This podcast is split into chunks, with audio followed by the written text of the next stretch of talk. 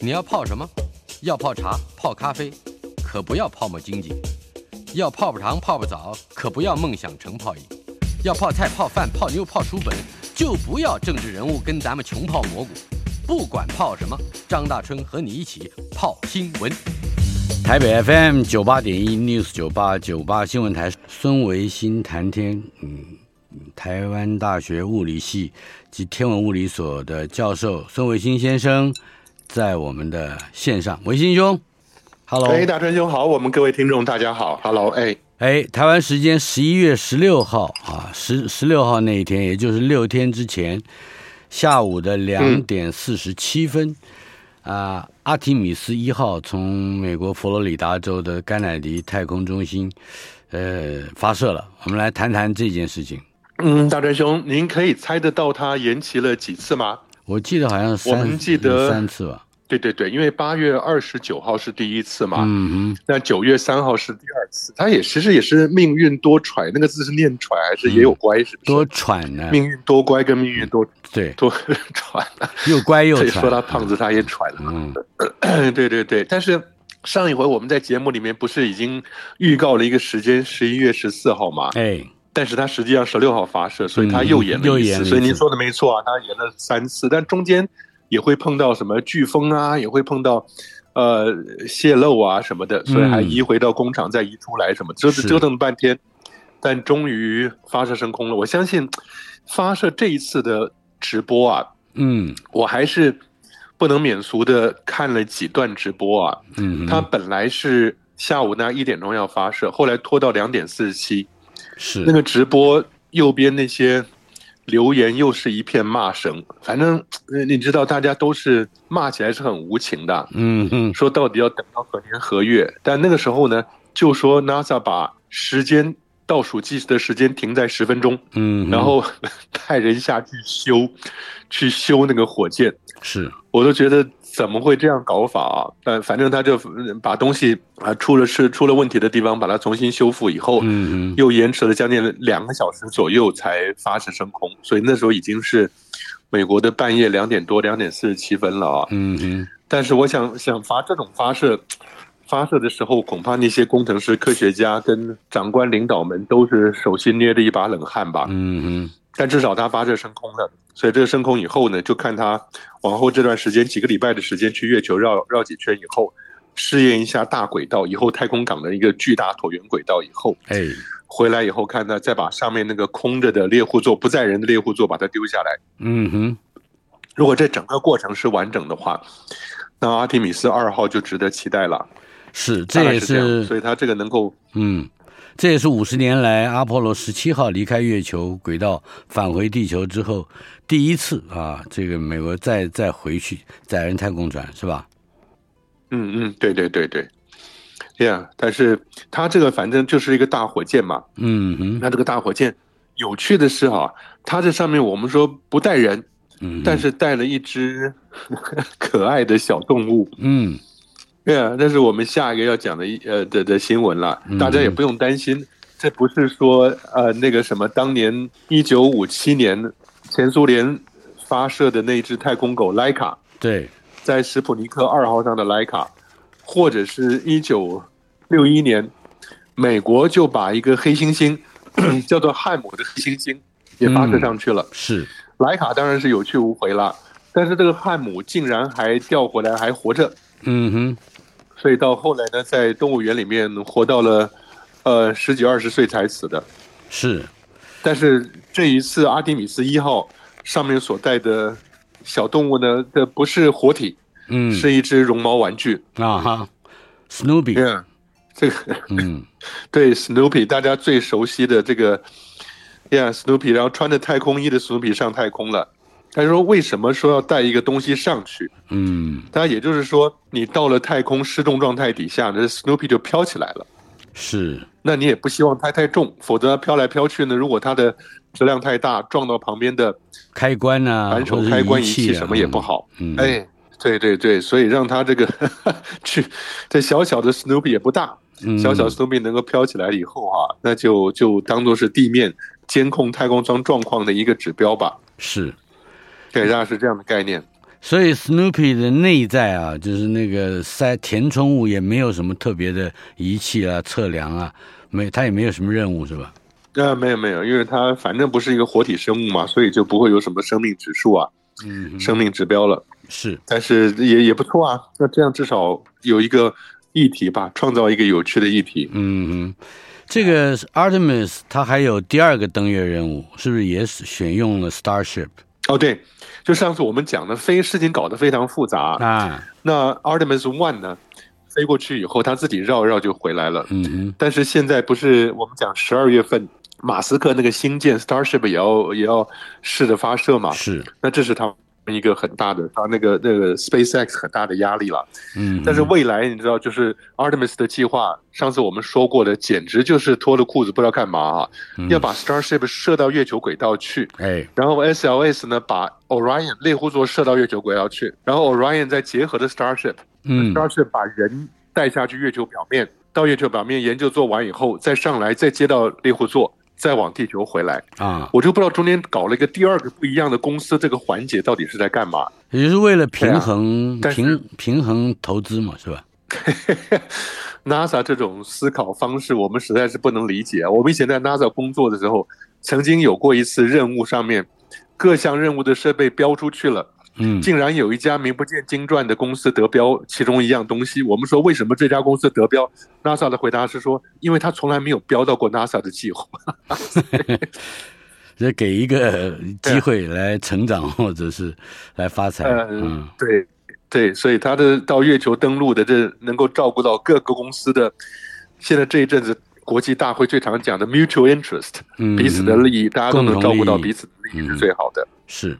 Yeah, yeah, yeah。啊那么关啊于哈这个 Artemis 还有没有什么值得报道的这个科学任务或内容？呃，Artemis 是这样子啊，他说很希望说未来在月球表面能够发展殖民呐、嗯，因为 Artemis 三把人送过去了以后，是接下来的其他的 Artemis 系列呢，就会把月球基地一个一个盖起来了。嗯那月球基地盖起来以后，就等于是人需要在上面能够常住了。嗯所以，呃我我觉得这是下一个要竞争的地方了。就嗯世界各国太空先进国家啊是要竞争的地方，已经不是登月，因为登月做过了。嗯那美国只是因为相隔了五十年之后要重新来一次登月，所以才会搞这么麻烦。嗯但一旦登月上去成功了以后，我想无论是美国或者是中国大陆，都会想办法把人在上面摆久一点。嗯那呃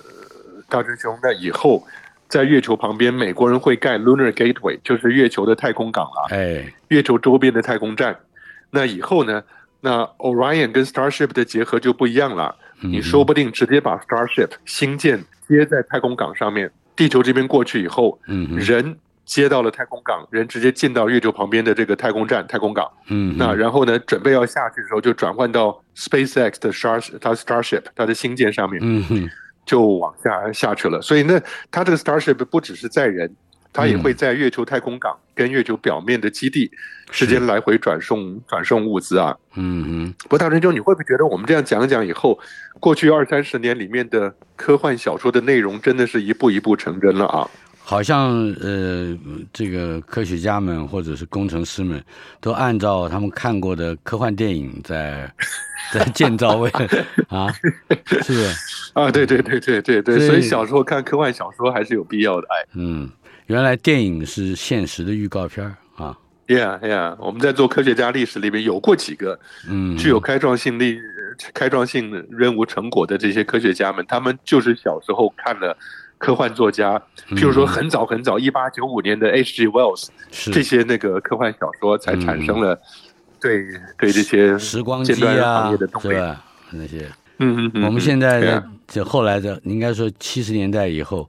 呃，许多科幻啊片大概都跟 H.G. Wells 当年他的这个先先行的想象力呃是有关的。另外，对对对，我觉就得是最。最最最印象深刻的就是 H.G. Wells 竟然在一八九五年就发表的那个《隐形人》，对，那《隐形人》那个到一九九零年还在重拍这个电影，嗯那，是一百年前的 H.G. Wells，就是把绷带整个先卸下来以后，发现里面人根本是是透明空嘛的。，嗯哼。对，这个这个这个 idea 一八九五年就已经出现了，嗯所以我觉得嗯很有趣。对呀、来，我们还有超重型助推器静态点火测试，这当然指的是 SpaceX 啊，进行最大规模对的，SpaceX 火箭引擎测试。我们来谈谈这件事情。呃，我们不是刚说了那个 SLS 波音的这个 SLS 把猎户座送出去了嗯 Artemis One 嘛？嗯哼但显然，马斯克的这个 Starship 星舰呢，马上就要去取代 SLS 的火箭，成为推力更大的嗯火箭了。也就是，如果那美国人很麻烦的是，他们用的英制、英尺、英寸跟磅嗯哼，那反正我们先讲讲数字，相对大家比较一下，也就是 SLS 呢，它在发射的时候，其实它可以产生大概是七百四十万磅的压力，呃那个那个推力啊，嗯大概到七百四十到八百八十万磅左右，所以大概在七八百万磅左右的推力。嗯哼那可是呢，如果说 SpaceX 这个星舰能够顺利发射的话，嗯它这一次十一月十四号只是点燃了它这个重型火箭底下十四个发动机啊，啊哈产生了七百一十万磅的推力，是所以就就已经很接近 SLS 的八百八十万磅了。嗯哼，但是实际上呢，它的星舰整个助推器是有三十三台发动机的，哦所以它已经是它的两倍两多。倍多，它整个在发动的时候，对，是一千六百七十万磅的推力。嗯那相当于七千六百吨。呃，yeah，yeah，嗯七千六百吨。所以你比较一千六百七十万磅，比较现在 Artemis One 刚射出去那个，它是说只有八百八十万磅，所以它是两倍，嗯哼，两倍它的推力了。所以看起来马斯克的这个很显然，如果十二月份成功发射的话，成功测试的话，它就变成地表最强的火箭了，嗯比以前俄罗斯的 N One 领先世界一千万磅的推力还要来得更多。嗯哼，这对这啊如此强大的推力，呃它有什么样的必要性？是说更快，呃，或者说是个创一个记录，它到底意义是什么？啊，它的轨道选择就就有很大的弹性了。也就是嗯我们想想看，以前我们讲地球发射了卫星想要去月球，多半就在地球旁边先绕，是绕了以后呢，然后轨道越绕越大，越绕越大，然后发动它上面的火箭呢，进入什么我们叫什么霍曼转移轨道啊，然后这个圆圈大了以后甩出嗯去，甩出去以后刚好甩到月球旁边去，被月球的那个重力呃抓住了以后呢，又进入绕月的轨道嘛。嗯是这样的一个。但如果你的推力够大的话，你在地球旁边可以省很多时间。啊，起飞以后，最多绕一圈两圈，直接点燃火箭就朝月球去了。嗯哼，所以它那个，它这个呃大推力的火箭以后到月球甚至到火星，都会节省很多时间。因为嗯大真兄，我们最关键的是，你的火箭发射要离开地球，决定它到目标的时间，就是你最后那个末速度。嗯哼，也就是你火箭一路发射到最后呢，把它丢出去以后，它对着火星，譬如说飞过去，嗯那你保持的那个同样的速度，它飞到火星就是距离除上这个速度就是你的时间了。嗯哼，所以如果你那个末速度能够比别人快很多的话，它在整个航程中就保持的很快的速度，嗯哼，那除上那个距离呢，它的时间当然会变短很多。嗯哼，所以大推力的火箭在这上面会绝对是有帮助的。是，呃，或者说它嗯还有负重的考虑。呃，对对对，你说的对，它上面可以带更多的筹载，更大的筹载，嗯哼，然后去更远的地方。那是这个就 就跟我们做太空望远镜一样，那你镜面做得更大，你就可以看到更远更深的东西了。嗯哼。另外，我们今天的话题里面还有一个印度的第一枚民间研发的火箭发射成功，叫做 Vikram S，、嗯嗯这个是好像也是一个新创公司开发的火箭啊，Vikram S。对，我觉得呃，大周，你记得前几次我们都谈过，中国大陆现在除了国家的大型的什么长征几号火箭啊什么哎的，它现在不是也投资在海南那边要搞一个民间的发射企业嘛？是，目的就是要抢这种中小型的发射市场嘛。嗯哼，那印度也在做。这个新闻的下个新闻是台湾成功大学，成功大学前不久也测试一个火箭，基本上成功了，所以那个、 成功大学成功了啊。嗯那成功大学跟印度这个是在同一个量级的，你看一下，印度本身当然有能力发射大火箭，那是国家级的大火箭，送到是月球去。印度的月船一号、月船二号还做了一些重要的成果嘛。嗯哼，但是呢，印度这个新创公司大真兄啊，这个新创公司成立才四年呢、嗯四年就能够发射一个小火箭，成功进到次轨道。它次轨道又叫亚轨道，它不是嗯真正进到了环绕地球的卫星轨道，是，而是射到的那个高度，把筹载送出去，嗯哼，然后丑仔跟火箭又会画一个抛物线掉回到地面上，掉回到海面上孟加拉湾啊什么的。啊哈，那全程的时间大概是五分钟到八分钟左右啊。嗯哼，但是呢，这个小火箭大师兄，我觉得关键是它有多高，嗯哼六公尺，哦，直径是零点三七五，零点三七五 公尺的话是嗯，三十七公三分，十多公分，嗯，对，然后重量是五百公斤。是，那这个发射成功了，你可以知道，它其实就是一个小火箭，嗯，好像是个把一些小型的玩具啊感觉上头仔能够送到。哎，大真兄，那你看下一个成大的，嗯，成大的更更成小，大的那个火箭发射成功啊，没有没有，哎，我觉得这个挺大的啊，嗯，你看一下成大那是最大直径是三十四公分，刚刚跟刚那个三十七点五差不多啊，是，全长六点二公尺，嗯成大是六点二，印度是六公尺，哼，对，成大三十四公分的火箭直径，它那三十七点五公分，嗯那重大概是两百六十公斤以后，两百两百六十公斤呢、那个印度是五百多公斤，对，但是呢，印度那是一个单节火箭，嗯成大这是一个两节的火箭，哦，所以第一节能够一千五百公斤的推力，第二节有三百公斤的推力。然后是成大呢，也已经在试验，让它在空中射上去以后，第一节火箭脱离，第二节火箭点火，哎，都已经做成功了。嗯哼，所以我觉得这是一个很难得，真的是值得鼓励的一个一个成果，它是在哪里发生的？在屏东旭海。哦，屏东旭旭海旭海是，那也是对对对原住民部落的但区域，是至少成大这个是，呃呀，你知道前一阵子我们不是报道的那个台湾的民间公司吗？对民间公司就是晋升那个公司嘛。对，他一直想要发射飞鼠一号，飞鼠一号的尺寸大小其实比这些小火箭都要大蛮多的嘛。嗯哼，但是不是因为说在什么呃台东啊、达人部落啊什么那边没有谈好，是，发射之前呢，当地的老百姓就会有意见了。嗯哼，那政府也没有帮忙，政府说我们就从头开始来申请吧。然后政府问题是还没有一个申请的对象，嗯哼，所以你就知道那个民间企业并不是台湾在政府这个角度会加加力扶持的。嗯哼，所以他后来不是跑到澳洲去吗？是在澳洲晋升的飞鼠一号试着发射三次都没有成功，嗯哼，但是据我的了解啦，晋升公司现在很努力还很低调的在做它新的火箭，啊哈，所以那个火箭如果发射成功呢，它的尺都会比成功大学跟比印度的都来的要大很还要多，大啊，所以晋升公司还是努力的要对去抢那个民间发射火箭的这一个这个市场嗯哼，呀。好，嗯所以这就是看台湾的这个公务的的方面跟。呃，公务支援学校、国家太空中心支援成功大学，是还有就是另外一个是民间的晋升公司，到底哪个走得比较快就是了。嗯哼，另外一件事情跟我们刚才讲到的发射火箭这个也有一点相关啊。国家太空中心明年会升格呃为行政法人，也就是说，它成为国家的这这个机构了哈，而且要扩大征才，啊这个跟年轻人可能有比较密切的关系。扩大征才，嗯嗯，对，我会觉得你如果要鼓励年轻人朝某一个产业方向发展，那至少给他有一个十年的前景。嗯他看得到往后十年不会失业，认真做事的话就会有好成果。那所以太空中心呢，很高兴终于要升格了。以前我们多次提出，太空中心原来摆在，呃呃什么国家实验研究院底下，跟很多八八个中心、十个中心摆在一起，那个层级实在是太低。嗯那那个太空中心那一阵子人数只有两百人，哼，是发射福卫五号、福卫七号，太空中只有两百人，我都觉得科博馆都有三百六十个人了，你太空中心只有两百个人，所以终于我相信这个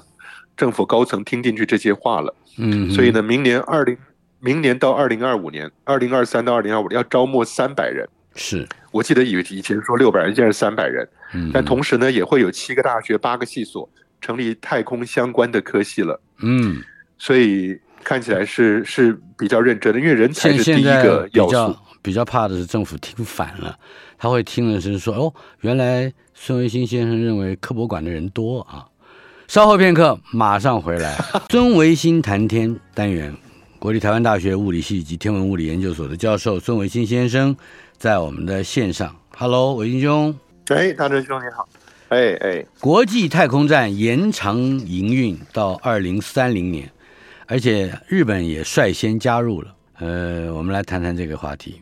Yeah，呃，我们已经讲这个话题在节目里讲过很多遍了嘛。是，国际太空站 ISS，它年华老大，嗯，它是一九九零到一九九九年建好的，所以是其实在太空运作已经二十年了。嗯哼，那设备老旧，无论你说最早上去的苏俄的那几个 module、那几个模组舱啊什么的，设备也老，哎，大家连在一起，万一你有哪一个模组舱裂了漏气，那整个是都一起倒霉的。嗯哼，但是不管怎么样，本来说二零二四年，你哎，大师兄你记不记得讲过好几次，就已经要要结束这个国际太空站的对，运营了嘛？嗯哼，本来我们还说二零二四年美国要把这个太空站转卖给民间企业，或者你们是上电去影无论公拍司电影也，好啊哎，对对对对对，就好莱坞啊。嗯，好莱坞在上面啊。但现在呢，我我觉得是受到了大陆的刺激了，嗯因为，中国大陆的太空站发展的非常快，所以呢是，美国人也不能说在外面太空里面没有自己的东西。嗯但是太空站每次要讲延长营运，就我尴尬是到底俄罗斯要不要一起加入？哼，嗯哼，但是不管怎么样，美国人就先承诺了说，国际太空站持续运作到二零三零年。嗯哼，哎，我就不晓得，如果俄罗斯决定自己搞自己太空站不加入的话，那是不是太空站就会把俄罗斯那个仓关起来？还说我出点钱把你那个地买下来，像当年买阿拉斯加那个样子？ 他如买果下来能以后够啊互成有那这交就易变成，就是能够买卖，他也就不会关起来了嘛。啊，对对，他如果能买过来的话，那就变成美国的，他把那个俄罗斯的全部全部换成英文了，成了美国的的环境了。这样我觉得反而更简单一点，因为俄国本来就是要打算发展他们自己的太空站嘛。嗯但不管怎么样，美国人在去年十二月就说了，持续运作到二零三零年。哼，是，二零三零年呢，那第一个表态的是日本，嗯，日本说，哎，马上就要加入了，我就就跟着美国走。美国说延长，那日本因为日本本来加拿大、日本呐、哎跟十一个欧盟国家都是国际太空站的合作伙伴嘛。嗯哼，但是大师兄，日本人第一个表态、第一个加入，就代表他的钱要放进来的。美国反正有第一个小老弟要要吆喝着跟他一起干，美国人当然要知恩图报。大师兄，您知道知恩图报的方法是什么？哎，嗯是什么？就是在往后这个阿提米斯去月球的任务里面，嗯会有一个日本人，哦，日是日裔的，也对就不对是对登月任务的话，嗯，呃，呀，没有，就是日本人，日本自己的国家太空人呐、哦，哦，要派一个来， 所以，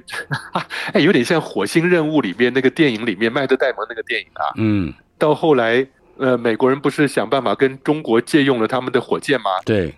那那个电影到了最后，你就会看到一个中国的太空人跟几个美国太空人同时坐在往美国去的下个任务里面了、嗯，那表示中美也就还是我友好支援时你期啊，啊！那对对对对，那个时候还能这样拍片，嗯嗯嗯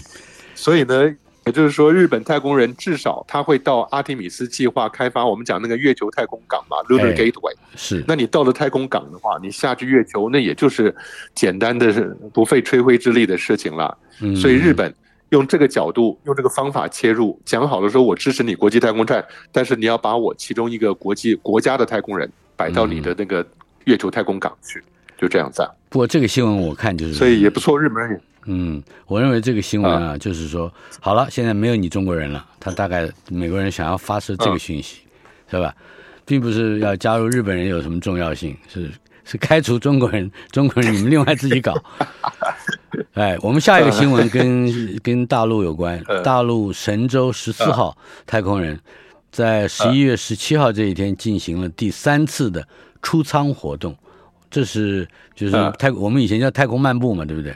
对我们叫太空漫步，大陆上叫出舱行走。嗯哼。不过我觉得这个新闻也很好笑，这个新闻也就是怎么样，就在那边发牢骚，但发牢骚的内背面其实是很骄傲。嗯，为什么抱怨呢？简单的抱怨一下说，现在太空人出舱行走要走的距离好长啊。 嗯哼， 这个很，我但是这个这用用的确现在吧网络的语言叫做凡尔赛啊，对不对？什么叫凡尔赛呃，就是啊？呃，就是和看起来是吹牛，呃，不，看起来不像吹牛，很低调，嗯、但是事实上就是嗯晒一晒，嗯嗯，对对对，他其实是对对在在晒他自己本身的那个技术水准多高啊，因为大陆上主要强调说现在。上次不是呃什么那个梦天跟问天都上去了嘛？哎，那跟那个天河核心舱结合一刚开始上去都是一字形的，但是就在空中做转位的太空里面做转位，脱离了以后转到旁边。那现在这个 T bone T 字形的牛排啊，已经成立了它的固它的形状已经出来了 T 字形。那 T 字形呢，它要出舱的位置嗯其实是在其中一个 T 字形的尽头那个气闸舱的，嗯但出来以后。你要到别的地方去，你真的还要爬很远，啊哈，所以他们就说，那现在在菜在外舱的舱壁上面爬行距离，跟以往比起来就会更长了。嗯哼也就是说，它从问天舱的末端，就这次上去问天舱的末端嗯哼是一个新的气闸舱。是那直接从这个气闸舱上去了以后呢，那那那出去以后，外面那要走到梦天或者要走到天河，嗯都需要花点时间。而且它不是只有人在外面跑，它外面有一大一小两个机械臂。啊哈两个机械臂呢，就可以把人从一个地方带到另外一个地方，或者是人带东西出去，东西可以摆在机械臂上，嗯你人就不需要背着。是那它现在就更重要的是，这两个机械臂怎么样让它确定在舱外能够操作主要的几个关键点，机械臂都能够延伸到那边去。嗯哼，我我有一个问题啊，就是呃，像呃啊嘿他们这样的出舱，在地球上是没办法实习的，对不对？嗯，对，地球上做不到，除了在水里面，在水里面的话，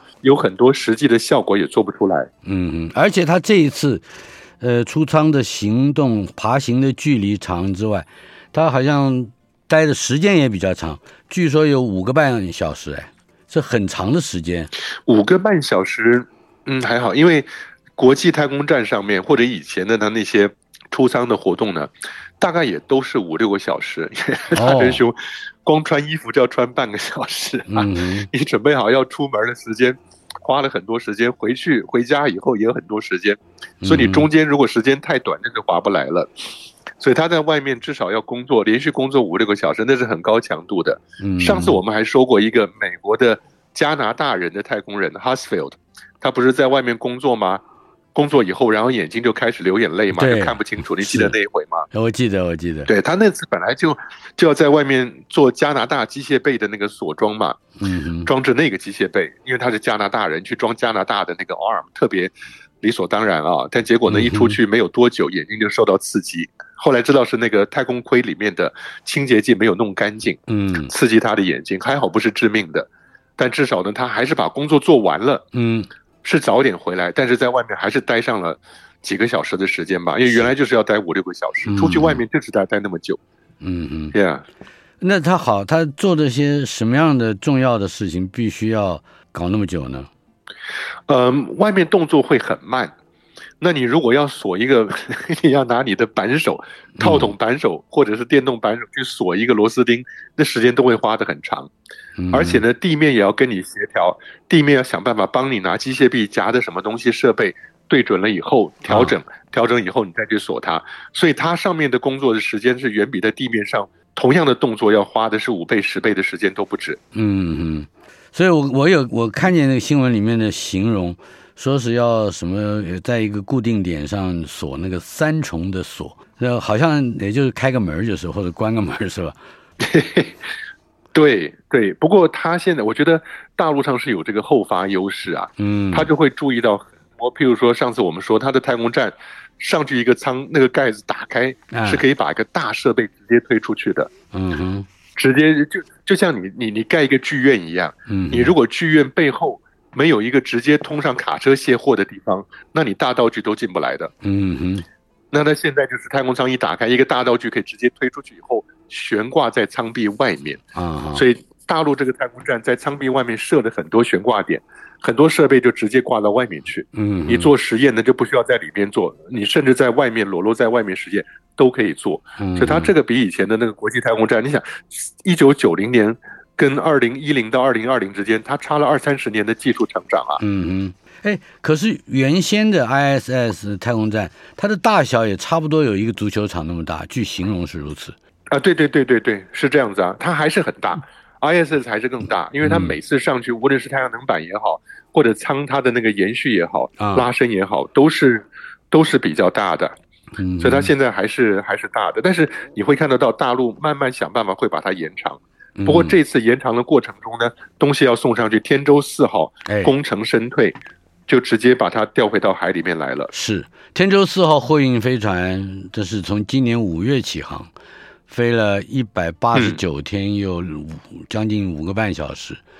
呃，完成了任务。谈谈这一件事情。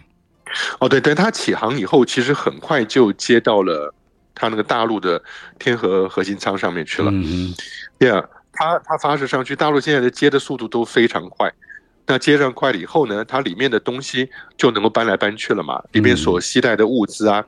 或嗯是者设备也好，或者是食物啊什么的，都能够搬上去。它带了两百多件货物啊，啊，那五月十号上去以后，有六吨的物资都直接搬到它现在那个舱里面去了。嗯，那在那个地方，其实大川兄你知道，他在那个地方有个好处，因为它多了一个活动的空间嘛。是那另外一个，你如果说那个东西有什么东西要要把它带了以后丢回来的话，最好。那现在呢，他在那边待的时间够长了，为什么？因为天舟五号已经要上去了，啊，哎，所以他它现在是他为什天么舟会四号先退出，呃，哎，我要问的是，他为什么要历经一百八十九天又五个多小时才能够完成这个？那有那么久那么远的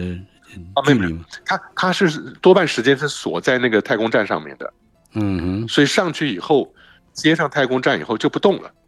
哼，但是到现在哦往回走呢，它实际上太空中待的时间是一百八十九天了。哦，是停留的时间啊，不是飞行的时间。对对对，嗯哼，对对对，呀，它停留在那个地方。但现在有趣的是，五月十号它发射入轨以后，隔了不久就已经接上了嘛。嗯接上了以后呢，那它这个时候在九号，也就是十一月九号的时候，那脱离了，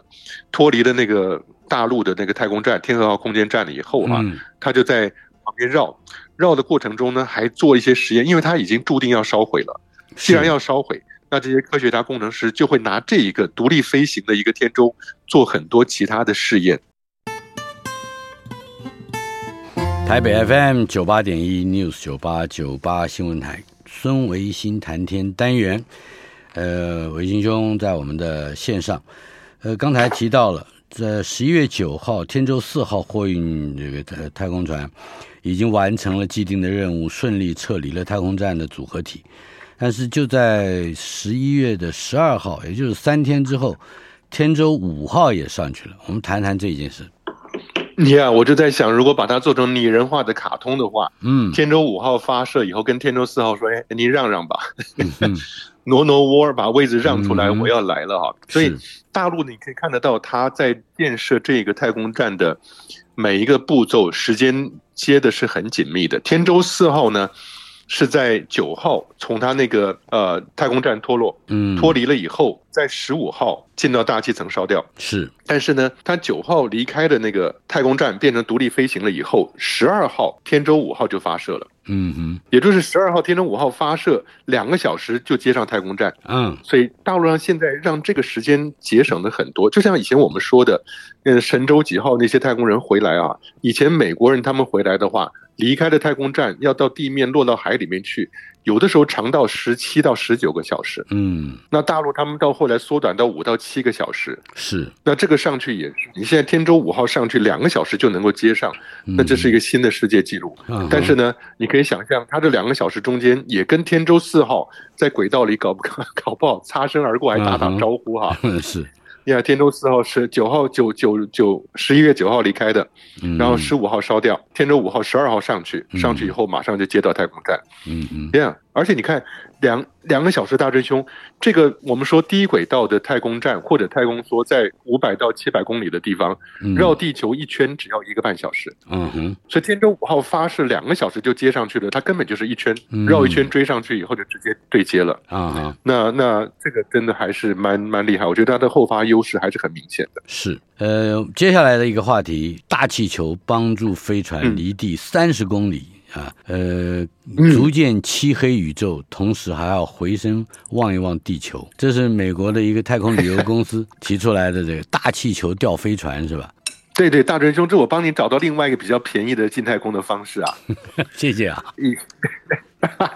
以前我们不是说什么 SpaceX 啊、Blue Origin 啊、Virgin 什么东西啊，这竞争了半天嘛，贵的不得了，其嗯实多少几十万、几百万美金的嘛。嗯哼，那这个的费用还好，十二点五万美金，十二万五，十二万五千美金。嗯，对，但它是坐大大气球上去，呃，大我气不球太上懂嗯去有，多高呢？哎，就是我们不是那种彩色的什么。我们在那些什么原野赛马会看到原野上面热气球，嗯台东啊或者哪里彩色的，不不是那样的气球，嗯不是，是比较专业的气球。那个气球呢，起飞的时候你都觉得没装满气。我们以前讲过这个概念嘛，嗯因为你越飞越高啊，它气压小了以后，那气球会越膨胀越大，嗯哼，所以你不希望它升到一半爆掉。是，但是呢，这种加压密封舱里面可以有八个人，嗯跟着这个气球会升到三十公里的高空，嗯哼，三十公里的离我们说一百公里的卡门线，或者八十五公里的那些边缘吧嗯，都还有一段距离。是，因为但是气球大概三四十公里的高空，因为这是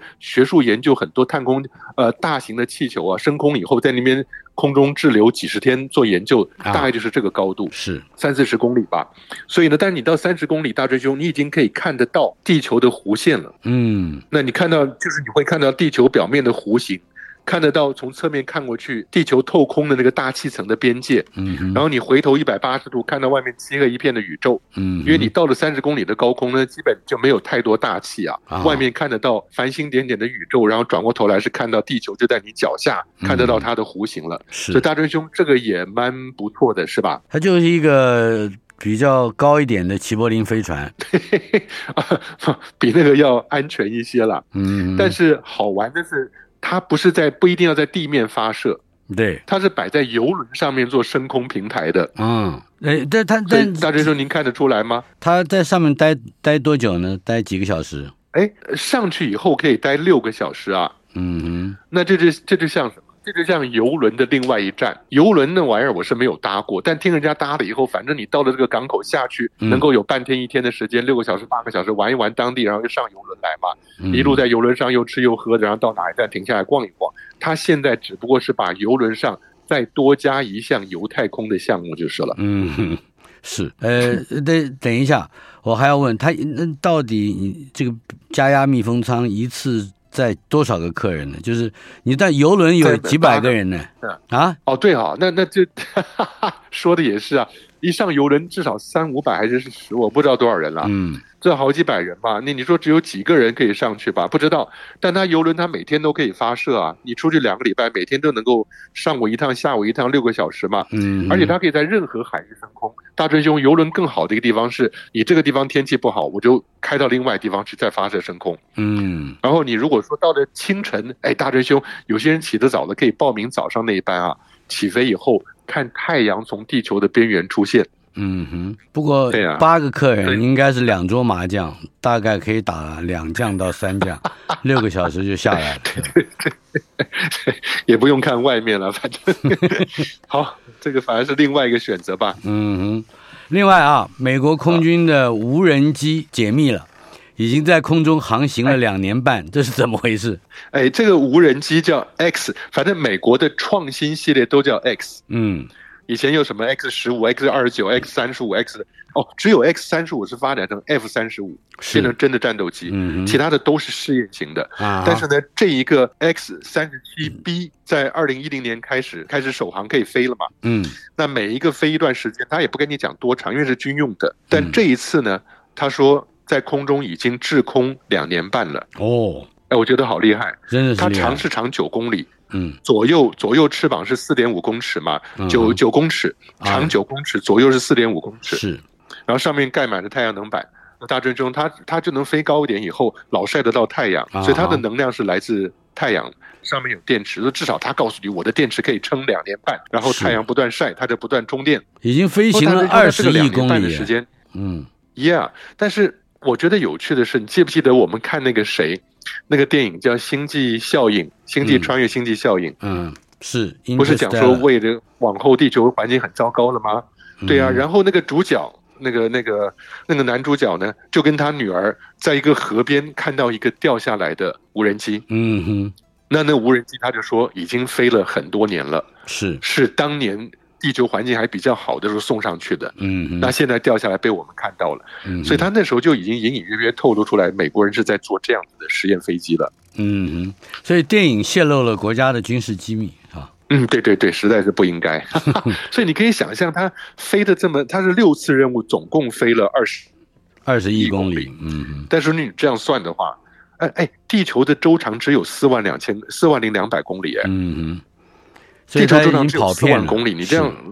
对他各个地方去，你甚至那些国家他都不知道，因为他到底这无人机上带着什么东西，他也不说。是嗯哼，我相信他绝对不可能就是一个空机，但飞来飞去只是好玩的，嗯他哼，一定有很多收集情报、收集机密资讯的东西在上面。是那有没有解密就不知道了。但是不管怎么样，它能够证明说电池跟太阳能让一个无人飞机在地球轨道里持续飞两年半，这是不得了的事情。是。另外一个新闻，嗯也可以说是个旧闻，潜水员在佛罗里达州的海底拍片，呃，发现了挑战者号太空梭的残骸，嗯嗯，大春兄，这个当然我们觉得它主要讲是一九八六年。一月二十八号，挑战者号爆炸了嘛？嗯起飞以后，隔不了多久爆炸，掉下来以后呢，那这个潜水员他其实不是去找挑战者号的遗骸，啊，他其实呢是去找